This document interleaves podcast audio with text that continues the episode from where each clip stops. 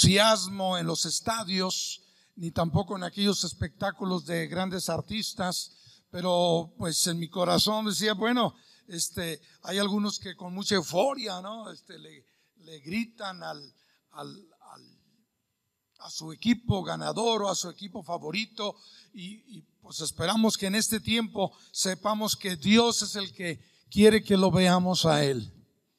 Algunos de nosotros este, pues podemos tener esa euforia y seguir con esa euforia de gozarnos en el Señor, de darle la gloria a Dios con ese entusiasmo, ¿verdad? Porque ahora Dios quiere que lo veas a Él, que lo veas a Él y que Él sea glorificado en todo lo que Él hace, confiando plenamente en Él. Porque aún antes de esta contingencia y ahora en la contingencia, Dios es Dios. Siempre Él es Dios. Y Él merece toda la gloria y toda la honra.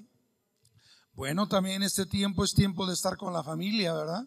Eh, a muchos de nosotros no, no teníamos ese cuidado de estar con la familia. Y qué bueno es poder estar con la familia también, ¿verdad? Estar conviviendo estar hablando, platicando, trayendo consejo a los hijos y a la familia.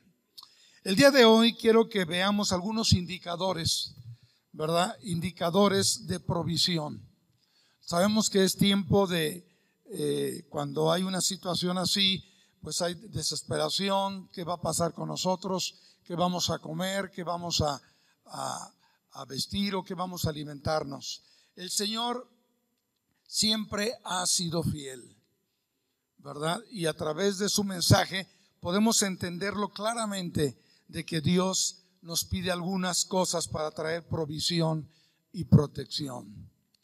Vamos a abrir nuestras escrituras en, el, en la carta del apóstol San Pablo a los filipenses, capítulo 4, versículo 6 y 7. Filipenses 4, 6 y 7.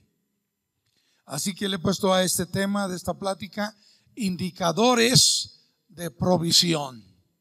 Dios está en medio de nosotros y Él puede darnos su palabra para indicarnos qué debemos de hacer en este tiempo para que haya esa provisión.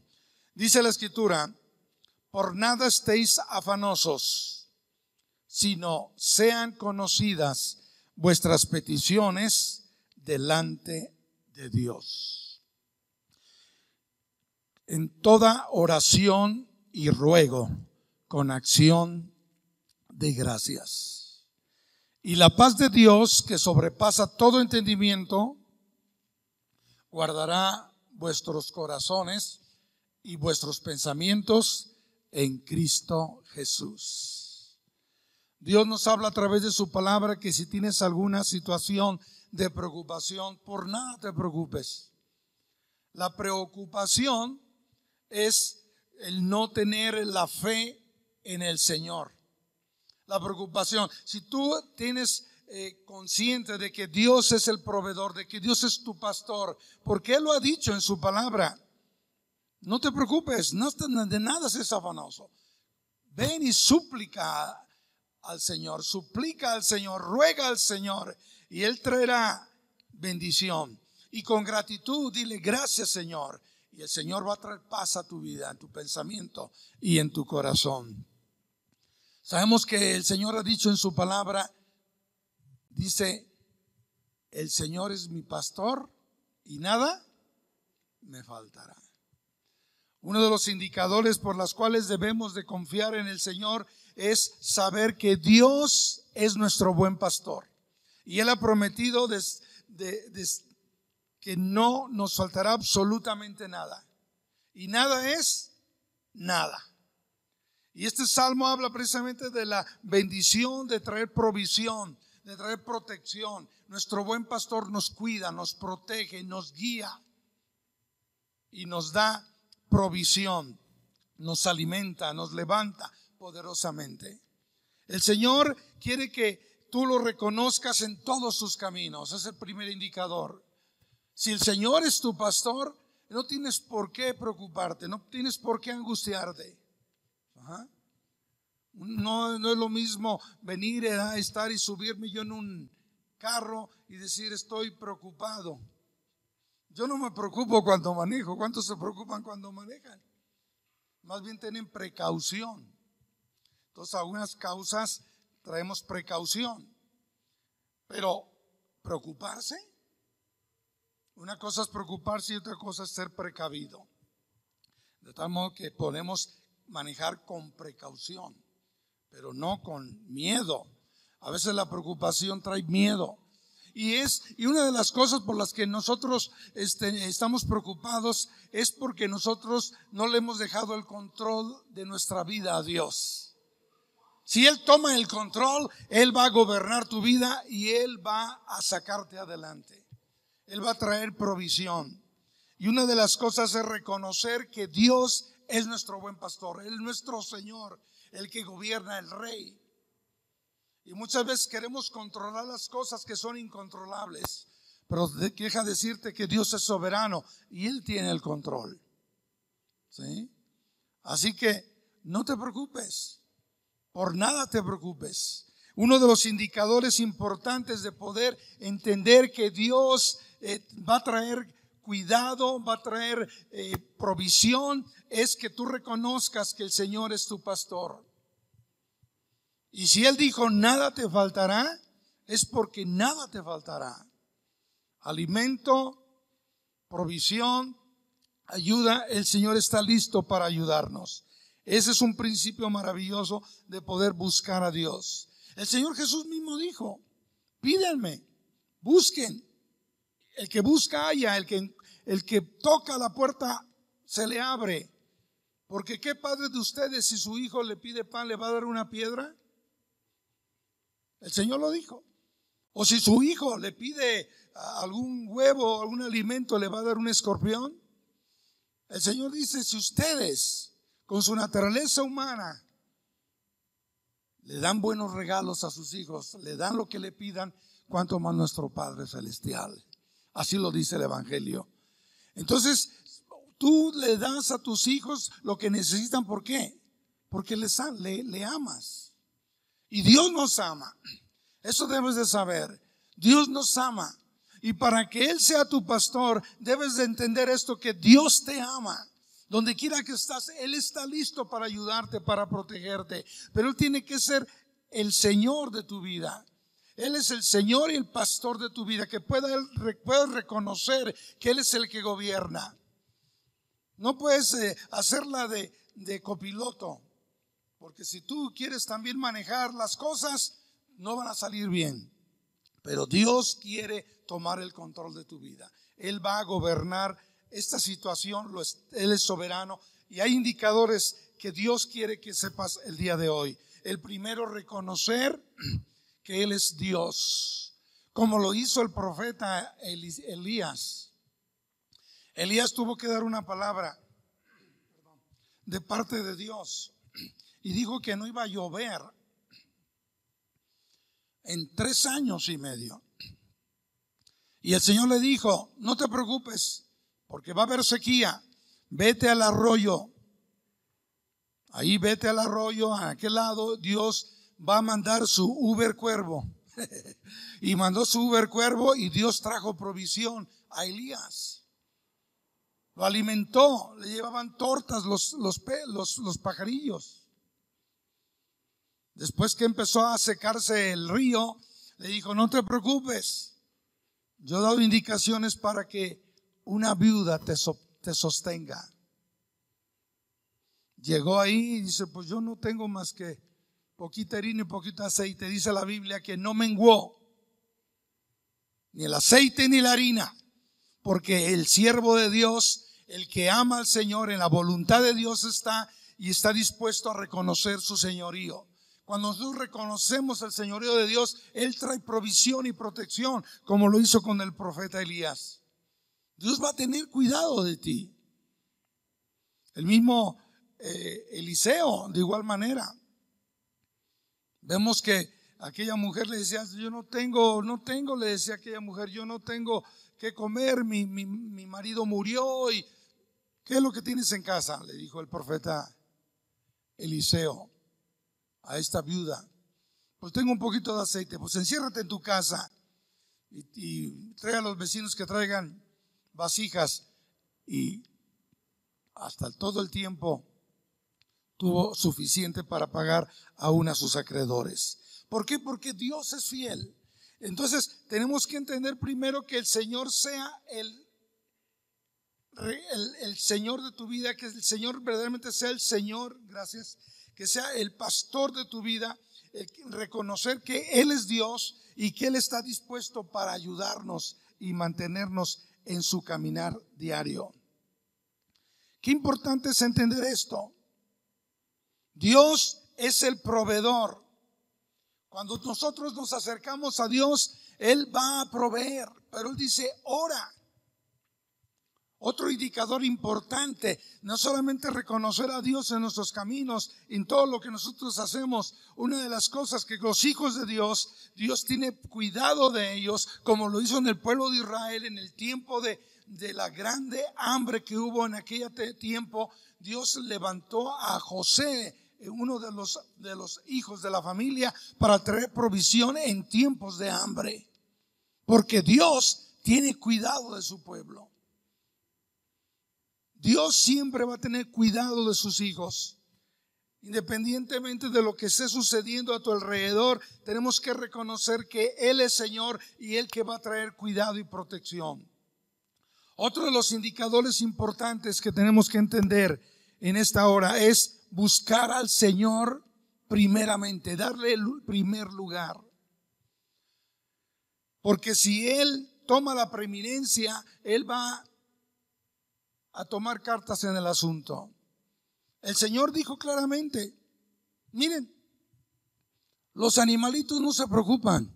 ¿Cuántos tienen alguna mascota en su casa? ¿Está bien preocupada? Ay, la perrita está bien preocupada, ¿verdad? No, ellos no tienen esa situación de preocuparse, nada más los seres humanos nos preocupamos. Pero si tienes tiempo para preocuparte, ¿por qué no tienes tiempo para orar y clamar al Señor y decirle, entre más le busques al Señor y puedes decirle, Señor, aquí está mi vida, Dios va a traer esa provisión. Pero tenemos que poner a Dios en primer lugar.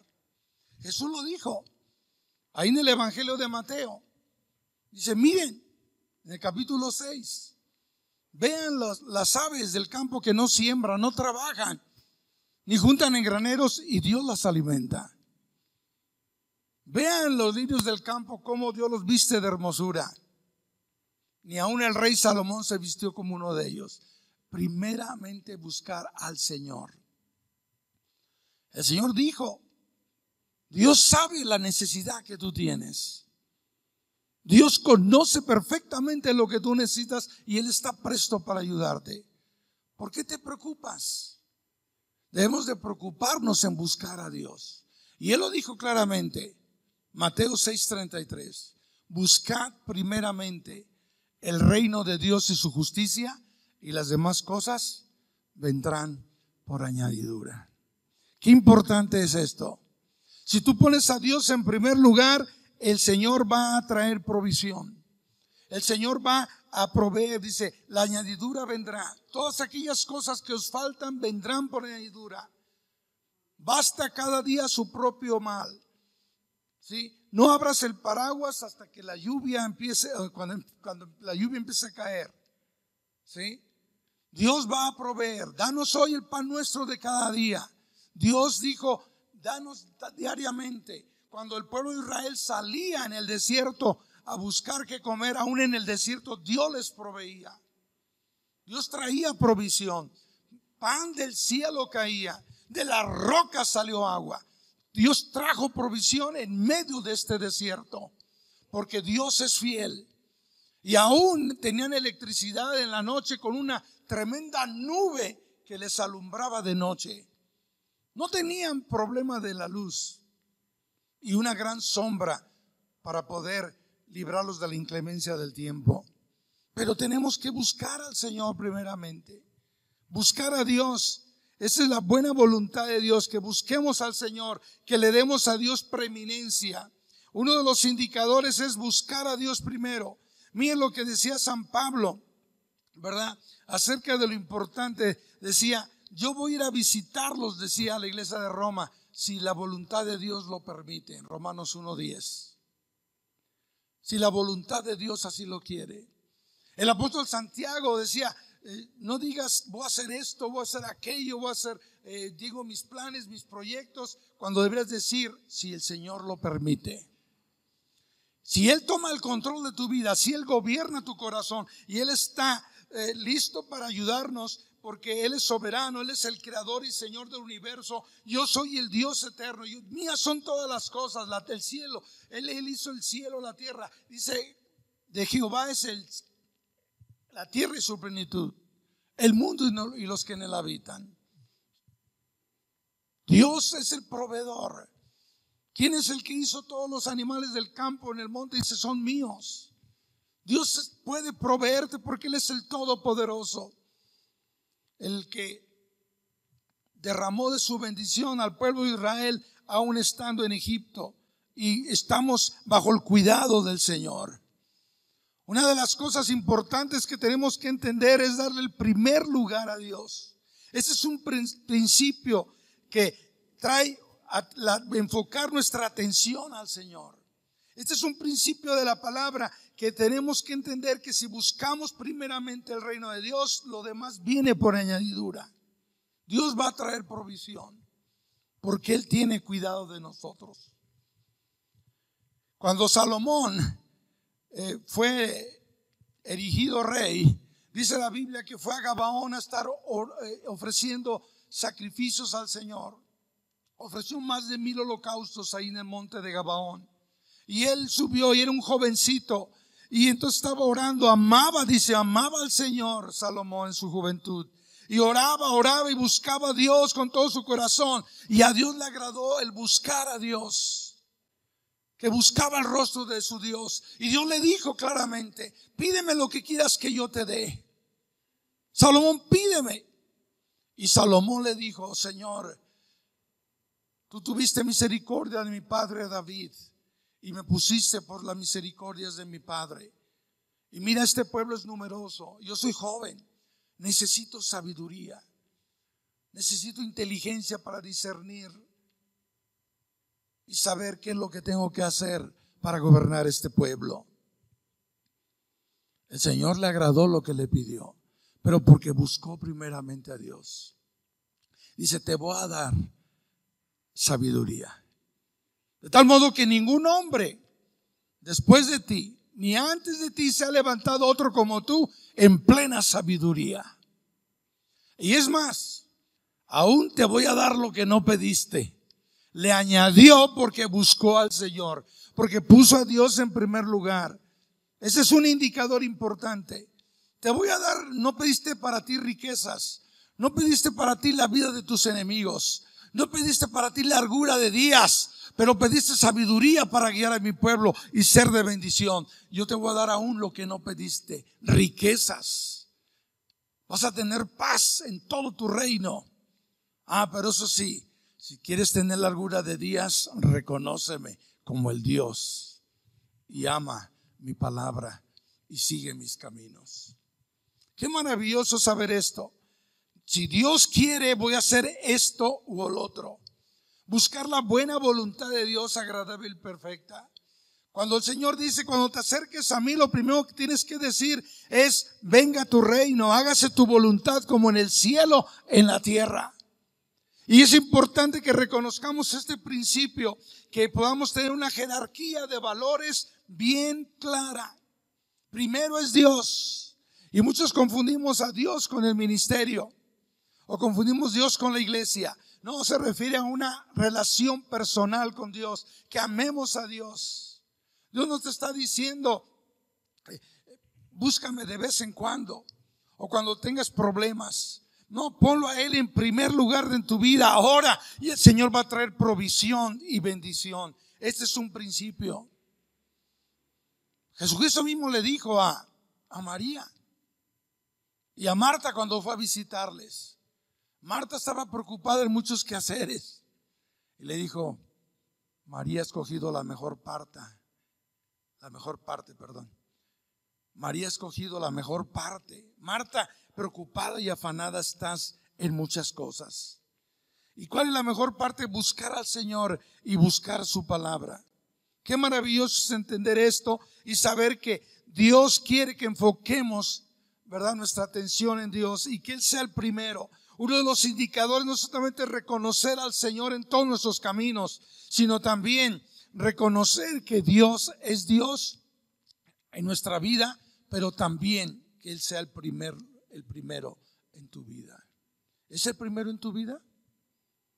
O a lo mejor estás angustiado en otras cosas, que por eso estás preocupado de que todavía no has hecho. Es el tiempo de buscar a Dios. Es el tiempo de amar al Señor. Una de las cosas, otro indicador importante que quiero que veamos es el principio de la palabra de poner a Dios en primer lugar en lo que nosotros hacemos. Y una de las cosas que tenemos que entender es el principio de la siembra y la cosecha. El apóstol San Pablo claramente lo dice ahí a la iglesia de, de Corintios. En el capítulo 8 claramente lo menciona. Cómo dieron eh, eh, apoyando a la necesidad de la gente que necesitaba en tiempos de necesidad, en tiempos de situaciones difíciles. Ahí San Pablo lo menciona a los hermanos de Macedonia, ahí en el capítulo 8, versículo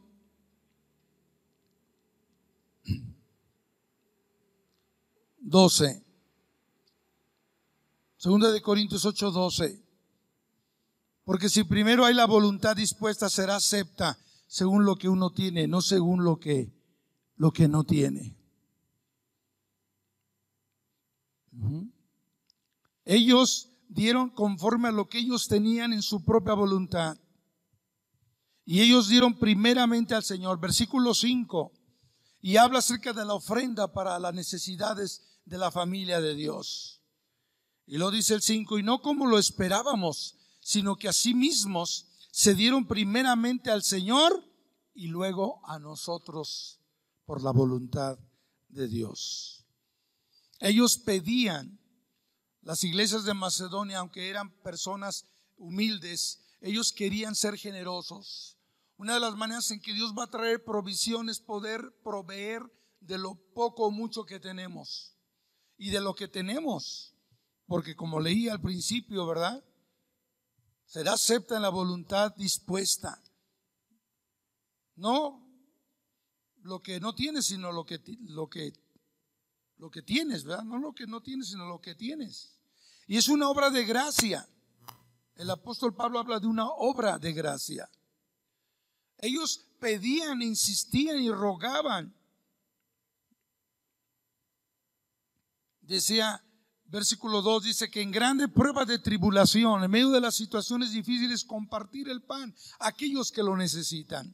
En estos tiempos de contingencia es importante entender esto. Hacemos saber que la gracia de Dios se ha dado a las iglesias de Macedonia, que en grande prueba de tribulación, la abundancia de su gozo y su profunda pobreza abundaron en riquezas de su generosidad.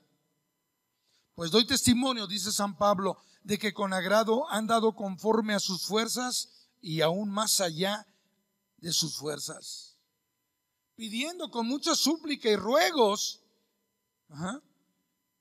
que por favor les concediéramos el privilegio de participar en este servicio para la familia de Dios. Entonces es importante que aunque se dieron primeramente al Señor, ellos estaban dispuestos Primeramente le damos al Señor y Dios va a traer provisión. Otro indicador de provisión es poder dar, sembrar, porque la Biblia dice, el, mismo Pablo, lo que siembras cosechas. Este es un principio natural y es un principio divino. Pero es importante la actitud. Había generosidad, había voluntad dispuesta, había ese corazón y ese amor para proveer las necesidades de otros. Porque no solamente es lo financiero o el alimento que tenemos que proveer a las personas que lo necesitan. Sino dice aquí, verso 7, San Pablo dice, por tanto como en todo abundáis, también en fe, en palabra, en ciencia, en toda solicitud y en vuestro amor para con nosotros, abundad también en esta gracia. Qué, qué importante ver la provisión y la bendición. Y lo hacemos no por necesidad, porque vemos la necesidad de otra persona, sino lo hacemos, ¿verdad? Con amor. Independientemente de la necesidad, tiene que ver la actitud, no para que me vean, no para que simplemente pueda cumplir como un mandamiento, no, Dios ve la actitud. Y qué bueno es saber esto. Cada uno dé como propuso en su corazón, no con tristeza ni por necesidad, porque Dios ama al dador alegre. Y poderoso es Dios para hacer que abunde en vosotros toda gracia, a fin de que, teniendo siempre en todas las cosas todo lo suficiente, abundéis para toda buena obra. Así lo dice San Pablo en Corintios 9, 6 al 8. El que siembra abundantemente, segará abundantemente. El que siembra escasamente, es un principio, va a cegar o cosechar pues poco. Entonces, uno de los indicadores importantes también de provisión es dar y proveer y compartir las necesidades de otros. El apóstol San Pablo queda muy claro. A muchas veces tenemos promesas, ¿verdad? Que son fieles, que Dios es mi pastor y nada me faltará, pero no estamos reconociendo su señorío. No estamos reconociendo que Él es Dios y que estamos bajo su señorío y estamos dispuestos a hacer la voluntad de Dios, amándole con todo el corazón y, rindiéndoles y librándonos de nuestros pecados, diciendo al Señor que nos perdone, que nos cambie y que tengamos buenas actitudes. No nada más es decir, Jehová es mi pastor, sí, pero si es tu pastor, Él también es tu Señor. ¿Estamos? Entonces es importante no solamente aportar, sino tener la actitud de, de qué manera podemos aportar con generosidad y con amor. Poner a Dios en primer lugar es importante porque sabemos que Dios va a traer aquello que se necesita, va a añadir aquello que se necesita. Y por último, el otro último indicador, este es importante, reconocer que nosotros sembramos para un propósito, para un propósito, para el reino de Dios también y para nuestras familias. Tenemos que tener una jerarquía de valores. Primero es tu familia. El apóstol San Pablo dice claramente ahí en la escritura, en 1 Timoteo capítulo 5, dice, capítulo 5, por favor, ahí dice versículo 4, pero si alguna viuda tiene hijos o nietos, 5.4, 1 Timoteo 5.4, aprendan los hijos y los nietos, estos primero, a ser piadosos para con su propia familia y a recompensar a sus padres, porque esto es bueno y agradable delante de Dios. Si alguno, dice el versículo remata fuertemente Pablo el verso 8, porque si alguno no provee para los suyos y mayormente para los de su casa, ha negado la fe y es peor que un incrédulo. Esto es otro indicador importante. Tenemos que proveer primero a nuestra propia familia, nuestra familia inicial, la esposa, los hijos, y luego a los padres. Y si alguno tiene, alguna persona, eh, ven que tienen eh, que hay una viuda que, que tiene necesidad, entonces los hijos están ahí, los nietos, para apoyar a la abuela. ¿Verdad? Qué importante es esto. Darle el lugar que le corresponde a la familia. Y vamos a Gálatas capítulo 6. Dice un versículo muy, muy maravilloso acerca de también de este principio que van unidos en Gálatas 6, 9. Dice, no nos cansemos de hacer el bien, que a su tiempo segaremos si no hubiéramos desmayado. ¿Están ahí? No nos cansemos de hacer el bien. Así que, los dice, él sigue diciendo el verso 10. Así que, según tengamos oportunidad, hagamos bien a todos y mayormente a quién? A los de la familia de la fe. Primero está tu familia natural, tus padres, los abuelos, Y entonces traer provisión como un indicador de que Dios va a traer provisión en la medida que tú traigas bendición a tu familia. Pero también, primeramente, a los de quién? A los de casa. Eso es buen testimonio. Quiero concluir con esto, que esto es importante. Cuando nosotros entendemos que Dios es nuestro proveedor, cuando sabemos que Dios no solamente nos ama, así como nosotros como padres amamos a nuestros hijos y le damos lo que le, pedimos, Dios dice en su palabra, el que no escatimonia a su propio hijo, no nos dará por medio de él todas las cosas. Y si Jesús claramente dijo, ¿qué es más importante, el cuerpo o el vestido?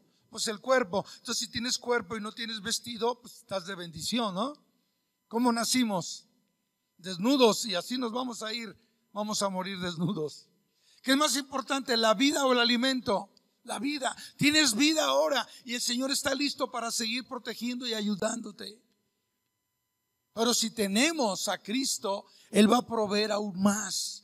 Porque si Él nos dio sobre todas las cosas, nos dio a su Hijo Jesucristo, por medio de Él, ¿no nos dará todas las cosas? Dice Romanos 8:32.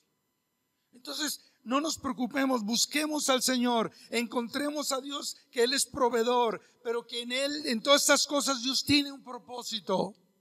Dios quiere que nos enfoquemos a Él, que pongamos atención a Él, que oremos, que busquemos su rostro con acción de gracias y su paz va a venir. Lo creo firmemente. La paz de Dios va a venir porque Dios es fiel a su palabra. Si no, entonces Él es un mentiroso pero Él es veraz. Porque Dios no es hombre para que mienta, ni hijo de hombre para que se arrepienta. Su palabra es verdad. Y uno de los indicadores para poder entender que en medio de la ansiedad, en medio de la preocupación, en medio de la desesperación, en medio de la escasez, Dios siempre sigue siendo el mismo. Porque su palabra permanece para siempre. Pero tiene un propósito en la cual quiero concluir con esto. Ahí en, Romanos capítulo 8, versículo 28 dice, Romanos 8, 28, un versículo muy sonado. Dice 8, 28, y sabemos que a los que aman a Dios, todas las cosas les ayudan a bien. Esto es, a los que conforme a su propósito son llamados. Si estamos en la voluntad de Dios, si Dios es primero en nuestra relación personal, posteriormente es la familia, ¿verdad? nuestra actividad laboral, nuestro trabajo, para poder suplir, la necesidad de nuestra familia y por último el ministerio. Tenemos que entender eso. El propósito entonces es reconocer su soberanía. Todo nos ayuda para bien. Deuteronomio Y ahí podemos ver su soberanía. En el capítulo 8 dice la Biblia, usted ya lo leerá con mucha atención, pero que Dios es el que tiene el poder de hacer la riqueza. Dios tiene el poder para proveerte. Dime lo que dice el verso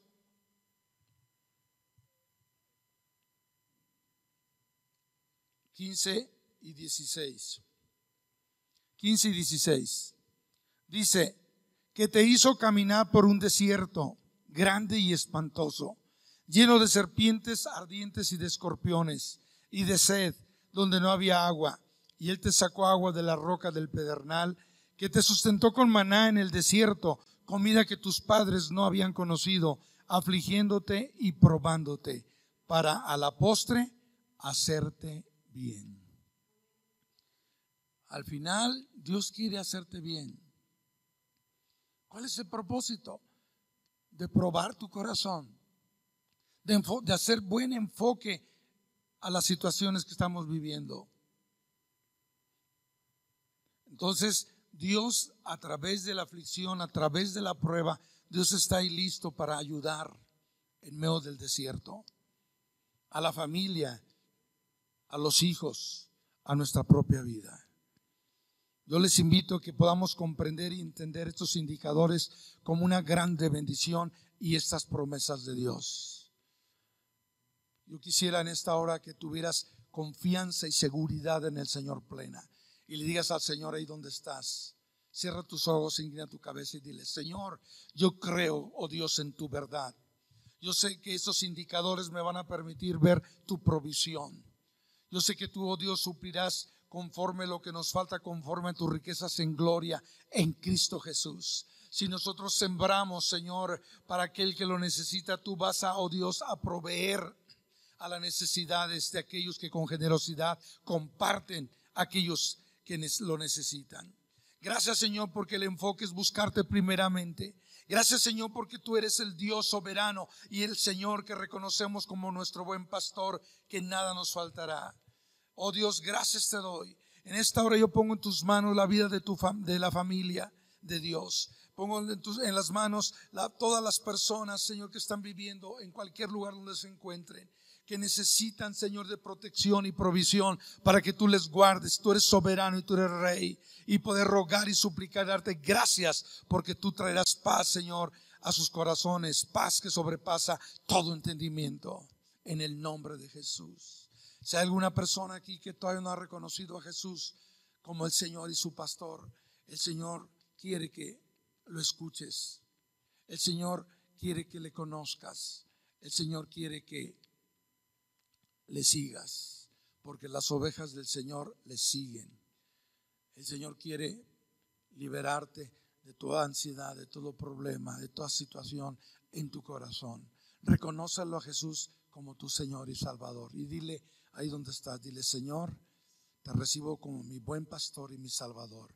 Te doy gracias, Señor, porque tú, oh Dios, eres mi ayudador. Y eres soberano, es el Rey, el Creador del universo. Ven a mi vida y ayúdame, Señor, a hacer tu obra que tú quieres que yo haga conforme a estos indicadores que tú me permites hacer. Padre, en el nombre de Jesús, ven a mi vida y ven a mi corazón. Amén. Dios les bendiga y qué bueno saber que Dios es fiel.